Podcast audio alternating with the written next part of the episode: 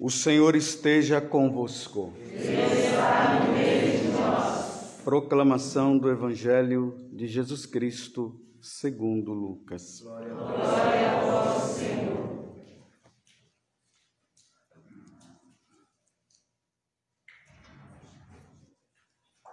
Naquele tempo, estando Jesus na sinagoga, começou a dizer: Hoje se cumpriu esta passagem da Escritura que acabaste de ouvir.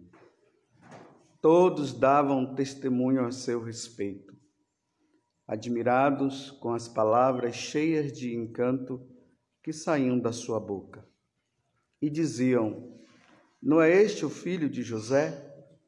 Jesus, porém, disse: Sem dúvida, vós me repetireis o provérbio Médico, cura-te a ti mesmo, mas faze também aqui em tua terra tudo que ouvimos dizer que fizestes em Cafarnaum. E acrescentou: Em verdade, eu vos digo que nenhum profeta é bem recebido em sua pátria. De fato, eu vos digo, no tempo do profeta Elias, quando não chovia durante três anos e seis meses, e houve grande fome em toda a região. Havia muitas viúvas em Israel. No entanto, a nenhuma delas foi enviado Elias, senão a uma viúva que vivia em Sarepta, na Sidônia. E no tempo do profeta Eliseu, havia muitos leprosos em Israel. Contudo, nenhum deles foi curado mas sim Naamã, o sírio. Quando ouviram estas palavras de Jesus, todos na sinagoga ficaram furiosos. Levantaram-se e o expulsaram da cidade. Levaram-no até o alto do monte sobre o qual a cidade estava construída, com a intenção de lançá-lo no precipício. Jesus, porém, passando pelo meio deles, continuou o seu caminho. Palavra da salvação. Glória a vós, Senhor.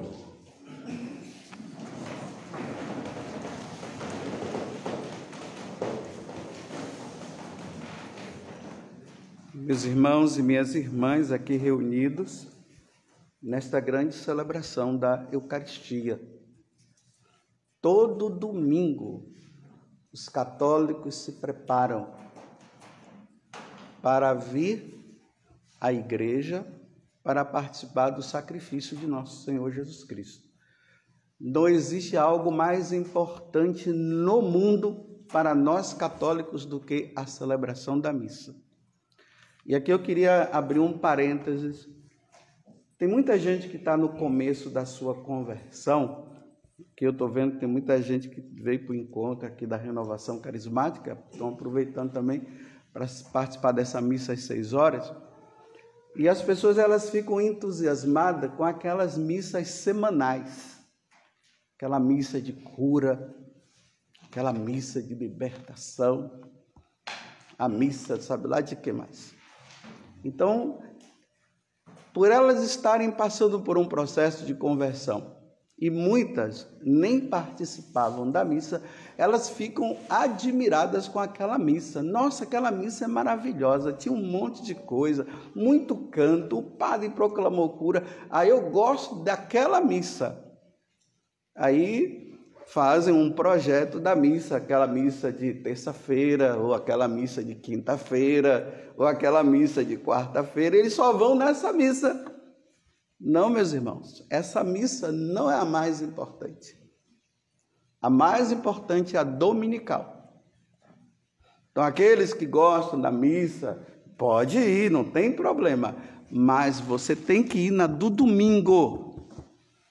Porque tem muitos católicos que vão nas missas da semana e não vão na do domingo. Então, quando você vai nessa missa que você acha bonita, que tem cantos e tal, e aquela coisa toda, e você não vai no domingo, você cai em pecado mortal. Vocês sabiam disso? Porque o terceiro mandamento diz guardar os domingos e festas. Lá não diz guardar a missa de quinta-feira. nem a de segunda-feira, nem a de terça. E às vezes nós, sacerdotes, somos falhos, não explicamos isso para vocês e vemos o povo ali, tudo, a igreja cheia, não fala, e o pessoal vai incorrendo em pecados, em pecados, porque eles vão naquela missa e não vão na de domingo, vocês podem ver. A da quinta-feira é cheia e a, de, a do domingo vazia. Onde está aquele povo? Está esperando a da quinta. Porque a de quinta-feira tem um monte de coisa, né? Não é igual essa missa aqui, tá vendo? Tudo quietinho, cadê música? Não tem música, não tem ninguém levantando o braço. Ah, essa missa é muito parada, eu gosto de missa agitada. Não, não tem missa agitada. Jesus, quando estava na cruz, não tinha agitação embaixo, não. Já que a missa é o sacrifício do Senhor Jesus Cristo. Quem é que estava lá? João e Maria. Não tinha agitação. É só para esclarecer. Então, vão nessa missa aí, da quinta, né? Mas vocês precisam ir na de domingo. Agora, se você vai na do domingo e não vai na quinta-feira, você não cai em pecado mortal. Vocês entenderam? Por quê?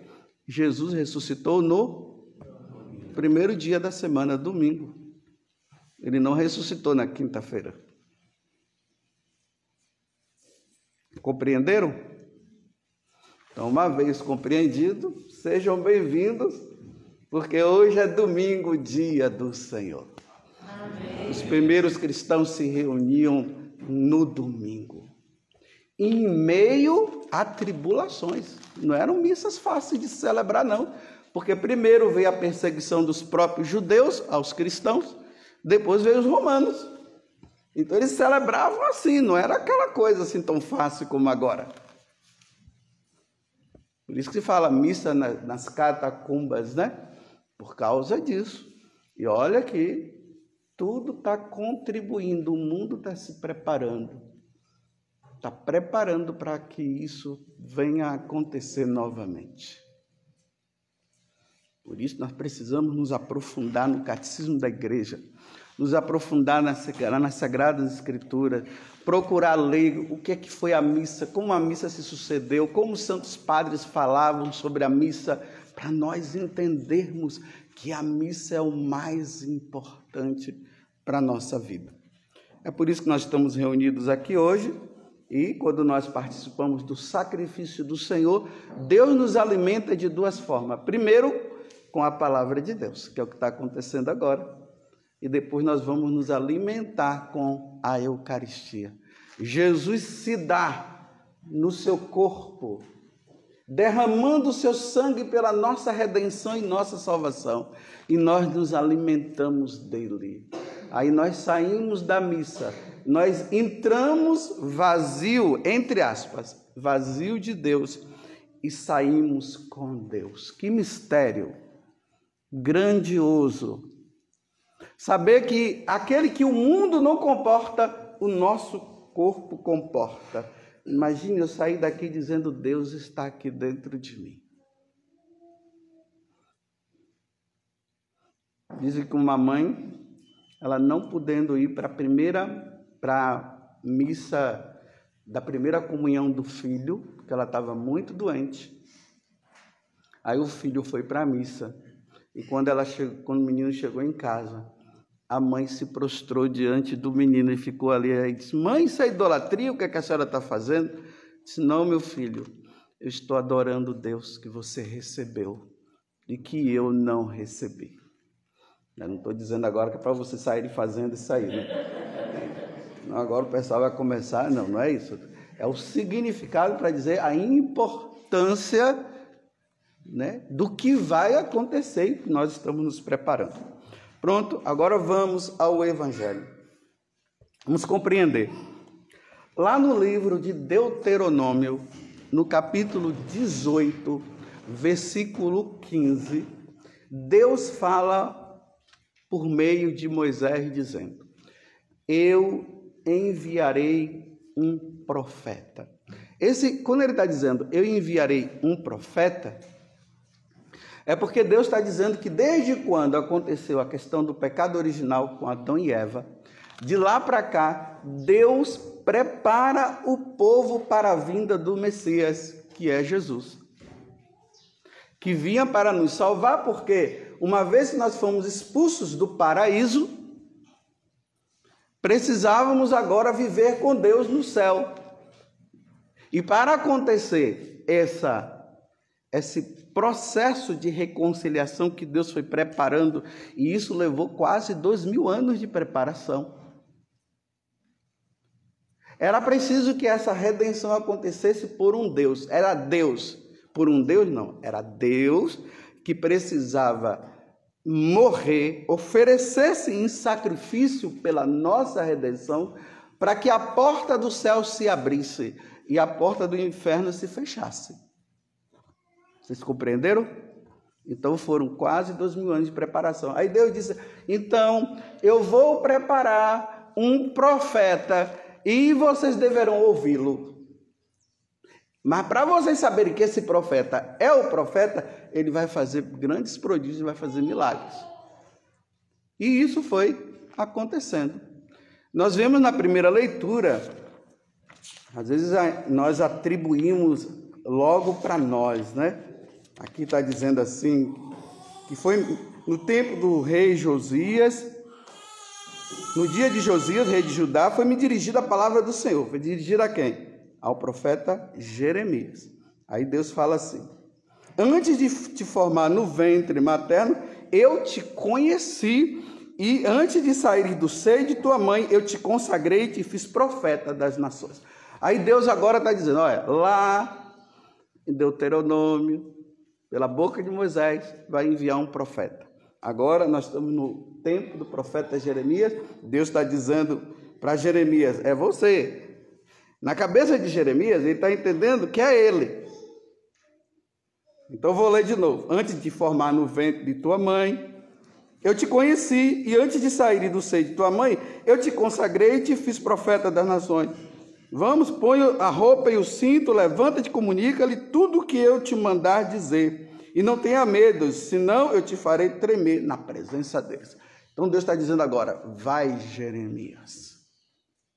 Então Jeremias ao mesmo tempo que Jeremias se referia a ele, Deus estava profetizando que não seria, entre aspas, Jeremias, seria Jesus.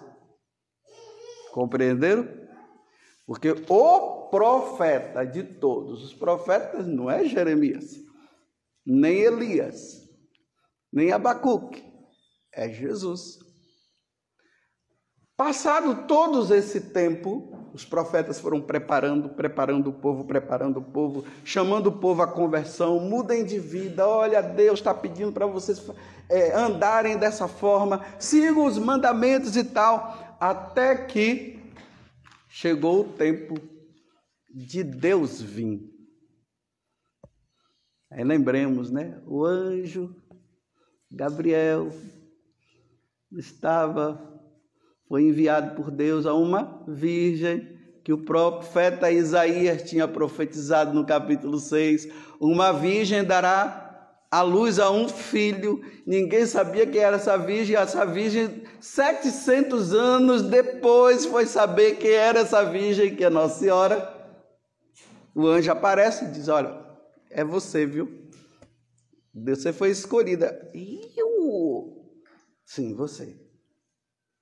Então tá bom. Mas como é que vai se dar isso? Eu não conheço homem nenhum. Ah, o Espírito virá sobre você.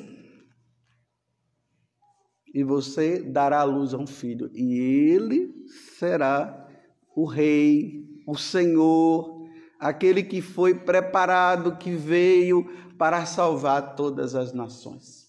E o nome dele será Jesus. Então, até então falava-se de um profeta e ninguém sabia quem era o profeta sabia que o profeta viria, mas ninguém sabia, agora está dizendo que esse tal profeta é Jesus. E tem um acréscimo, não é um profetinha, é Deus. Além de ser homem, ele é Deus, é a segunda pessoa da Santíssima Trindade. Compreenderam até aqui? O raciocínio. Aí ele nasce aonde? Em Belém. Mas ele foi concebido aonde? Em Nazaré. Em Nazaré que o, o anjo desceu. Oh, o Espírito Santo veio e na barriga de Nossa Senhora, sem ela ter união com nenhum homem, esse grande mistério, o Verbo se fez carne e habitou no meio de nós. Aí ele nasce em Belém porque o livro de Miqueias dizia que esse profeta iria nascer em Belém. E tu, Belém, capítulo 5 do livro de Miqueias. E tu, Belém, a menor de todas as cidades, de tu virá o Salvador. E ele nasceu em Belém. Mas ele é, cresceu, foi educado por Nossa Senhora e por São José, onde? Em Belém ou Nazaré? Em Nazaré.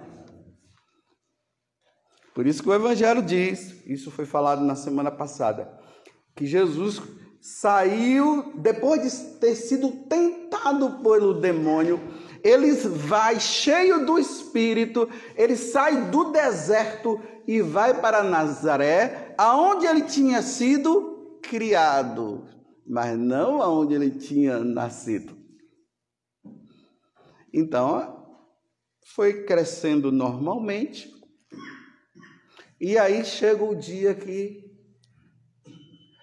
ele tinha que agora dizer: Ei, gente, olha, o profeta que estava sendo falado lá sou eu, viu? Então, na semana passada, ele entra na sinagoga de Nazaré, ele abre o livro do profeta Isaías, o Espírito do Senhor está sobre mim, não foi isso que estava lá? Aí ele diz assim: Hoje se cumpriu este oráculo que vós acabais de que vós acabais de ouvir. Foi a leitura, a leitura terminou na semana passada com essa frase e hoje ela começa de novo com essa frase. Hoje se cumpriu esta passagem da escritura que eu acabei de ouvir. O pessoal ficou olhando assim, admirado das coisas que Jesus falava. Aí eles ficaram assim dizendo assim: "Nossa! Que homem é esse?" Que coisa impressionante. Mas ele não é filho de José?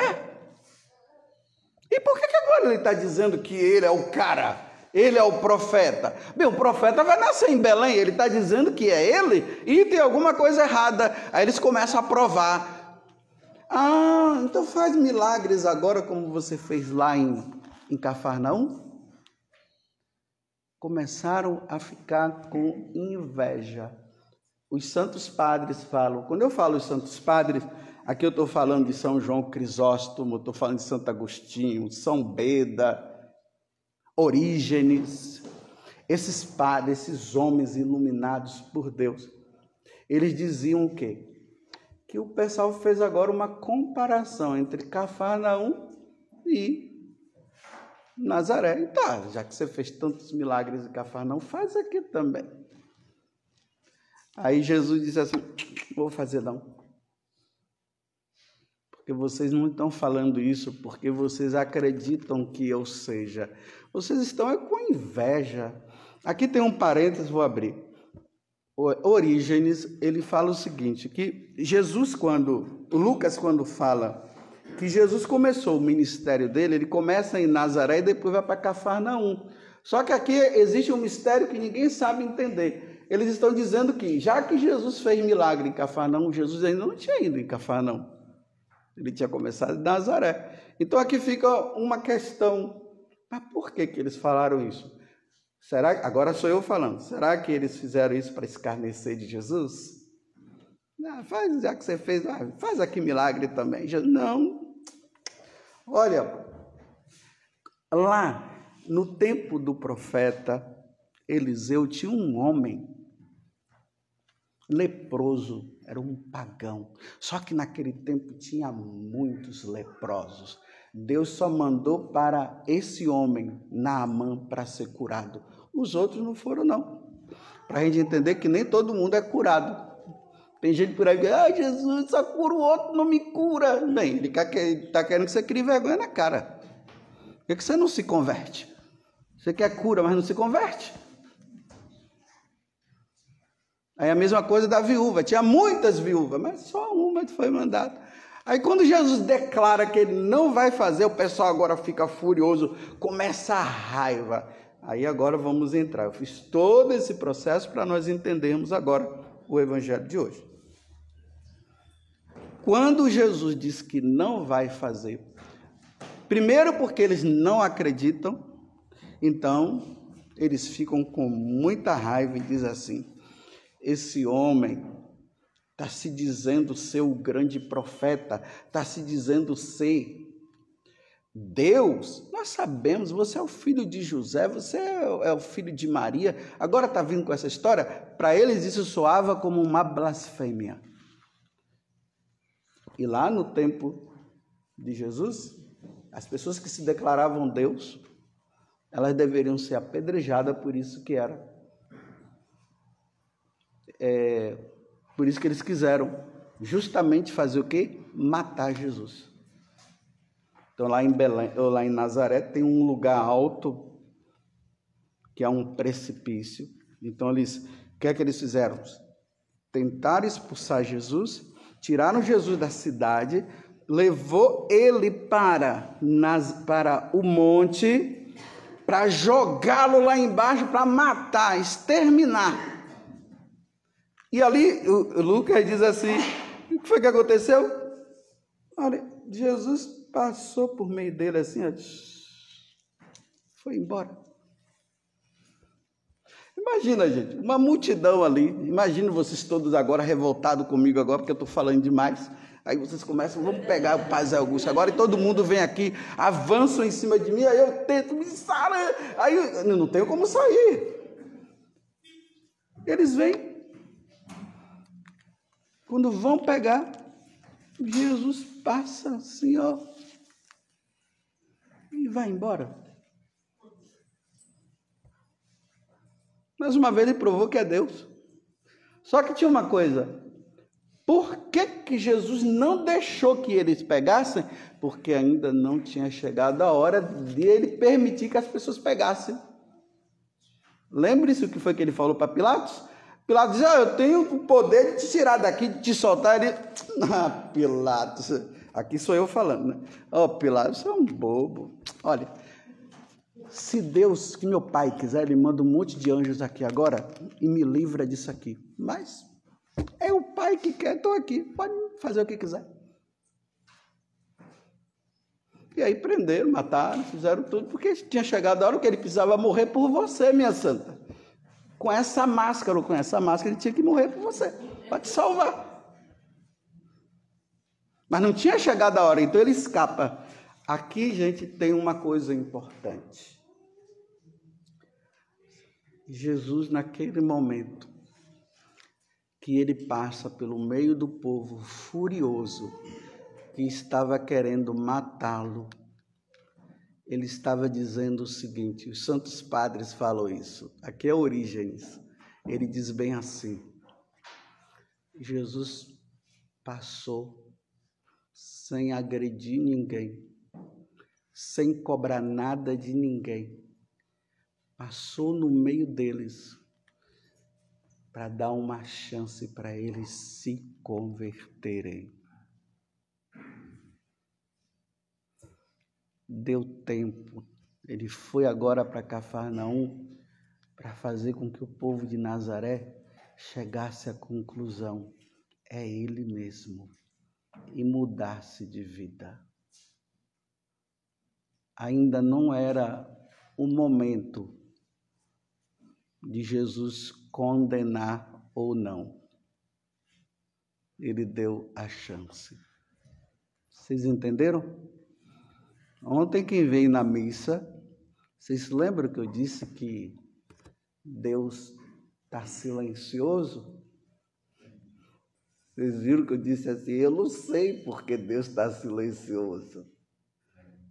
O povo não quer saber de Deus, está fazendo um monte de coisa errada, estão dando as costas para Deus, estão entrando nas igrejas, estão pegando a Eucaristia e levando para fazer besteira.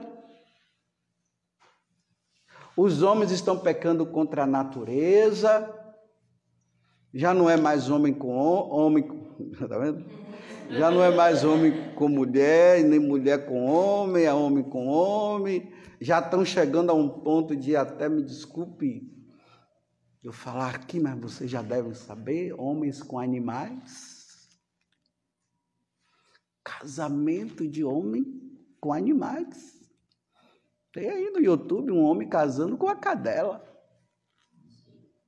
Casamento, a cadela toda arrumadinha. Tá vendo?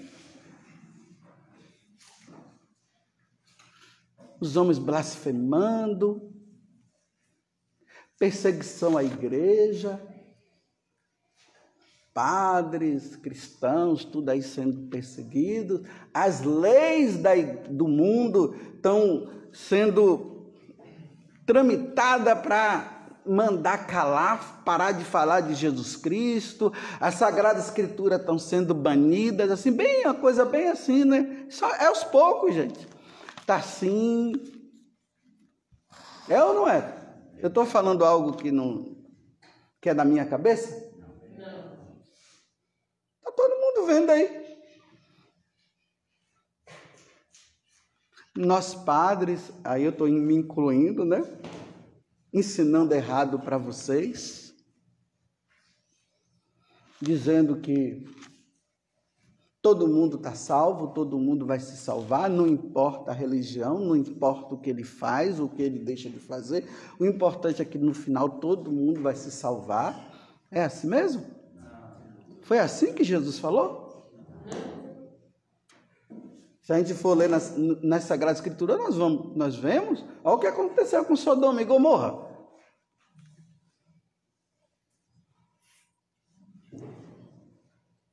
Olha quantas coisas que aconteceram. Não, aí tem gente que, não, isso aqui é coisa do Antigo Testamento. No Novo Testamento não é assim, não. Jesus era bonzão.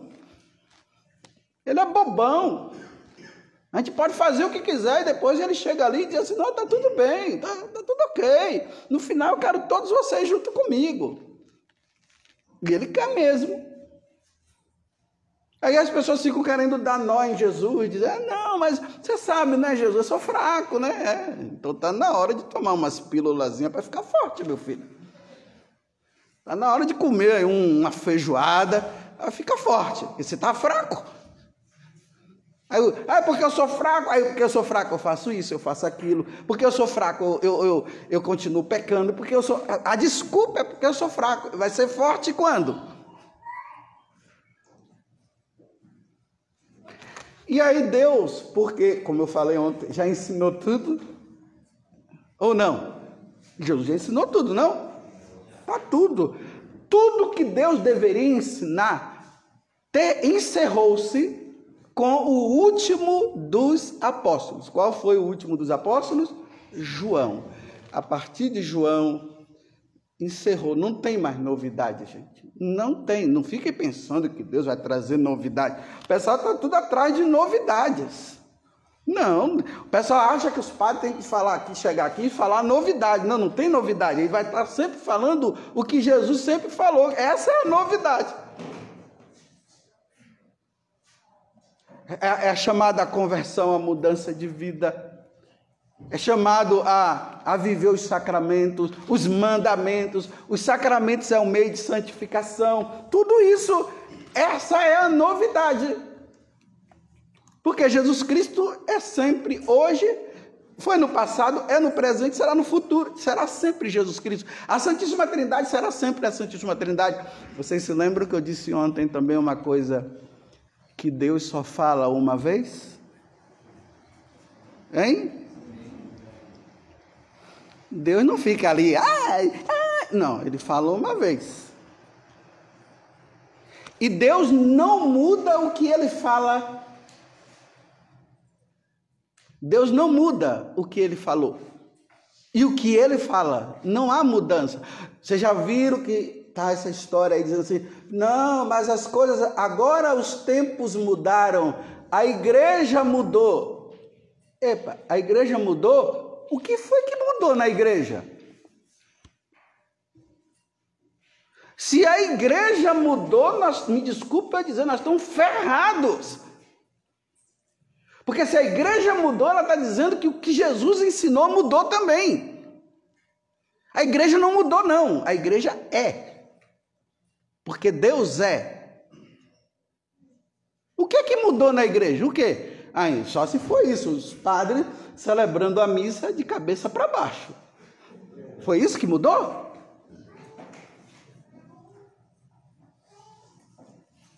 Eu não vi nenhum. É, com tanta doideira que tem aí, de repente já deve ter algum que tenha feito. Mas só que não foi isso que mandou. O que foi que mudou?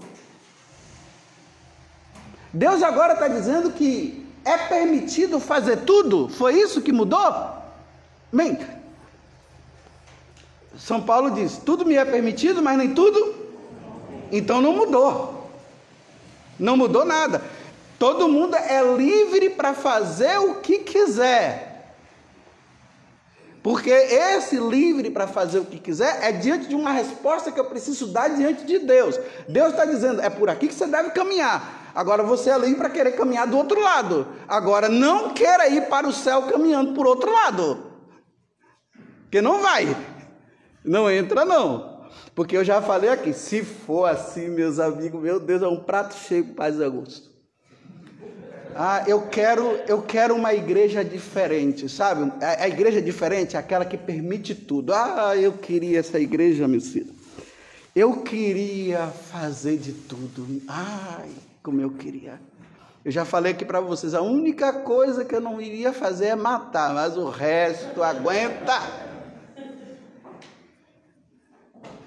Porque matar uma pessoa não ia fazer isso, né? Deus me livre. Mas o resto então estão dizendo que a igreja mudou. Então, como a igreja mudou, estão dizendo que é permitido tudo. Então, se a igreja mudou porque Deus mudou o que ele sempre falou, então, meus filhos, Deus deixou de ser Deus, porque a perfeição de Deus consiste em que o que ele fala, ele não muda, ele é imutável. O que ele fala, ele não muda, será sempre o que ele disse. Vocês entenderam? Então, quando vocês ouvirem por aí dizendo, ah, Deus mudou, o que é que ele mudou? Aí vocês têm que perguntar, o que é que ele mudou? Não, agora podemos fazer tudo. Tudo? Ah, pode matar, pode praticar aborto, pode. Ah, Deus agora ele é bom, ele disse que pode. Aonde que ele disse? Aonde foi que Deus disse que nós devemos ser corruptos? Me diga. Me mostre. Me diga aonde está escrito que a ideologia de gênero é permitida por Deus. Ah, mudou, rapaz. Sabe o que foi que aconteceu? Deus errou. Deus é, criou o homem Aí depois ele diz: Ih, errei, era para ser uma mulher. Aí ele criou a mulher: Ih, errei, agora é um homem. Então, meu filho, tá bom, eu errei, então faz o seguinte: muda, muda o seu sexo. Foi isso que Deus fez. Não tem aquela questão lá do X com X? É homem, né? E XY é. Não, XY é homem. E XX isso é científico? Então agora Deus mudou? É Z com A. Z com A dá o quê? Dá um cavalo.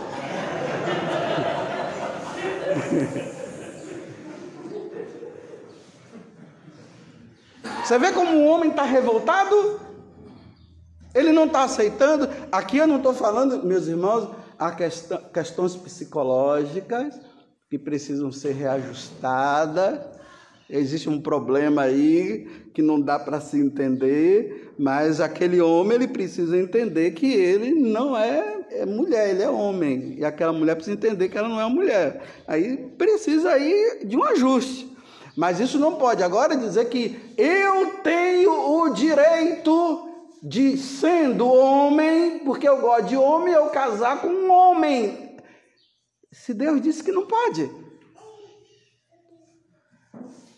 A mulher até colocou a mão ali no peito e falou: Porque eu não sei, mas não precisa falar nada não. Vocês estão entendendo? Aí estão dizendo dentro da igreja e fora da igreja que pode, mas quem disse que pode foi, o, foi Deus. Se Deus disse que não pode, meus irmãos, quando Deus disse que não pode, não pode. E quando ele diz que pode, pode. Ele não muda. Entenderam aqui? Então nós estamos nesse mundo, né? o mundo virou uma sem vergonha. Em vez de o homem se converter, o homem está se desconvertendo. Ele está querendo ser Deus. Aquilo que a serpente falou para Eva: se você comer do fruto, você vai ser igual a ele. Agora o homem está dizendo, nós somos iguais a ele, estão querendo manipular Deus, então, e tem católico que está gostando disso aí. É como eu falei antes, eu também queria que fosse assim, mas Deus não muda. Então, enquanto ele não mudar, eu não posso mudar. Ele não vai mudar, eu não posso mudar também. E aí eu termino a homilia dizendo assim: olha, vocês viram que Deus não faz nada? Hein? Deus está fazendo alguma coisa? Não parece? Vocês não percebem que a maldade está crescendo? E nós a gente fica até dizendo assim, mas por que, que Deus não faz nada? Não é assim que nós falamos? Hein? Ele não faz nada porque não chegou a hora dele fazer. Ele está esperando que o homem se converta. Mas o homem que não se converte morre. Está indo diante dele e lá ele está dizendo: Afastai-vos de mim, porque você não fez o que eu mandei. Só que nós não vemos, né?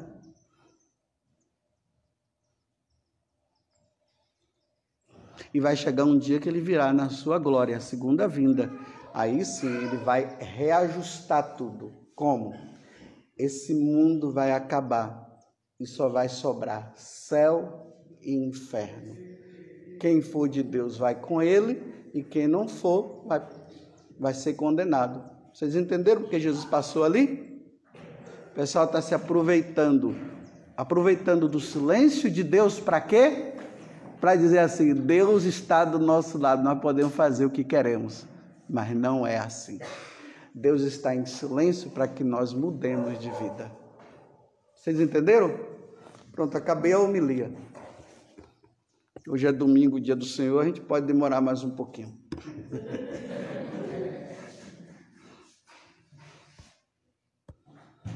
Louvado seja nosso Senhor Jesus Cristo. E a nossa mãe, Maria. Fiquemos em pé. Gracias.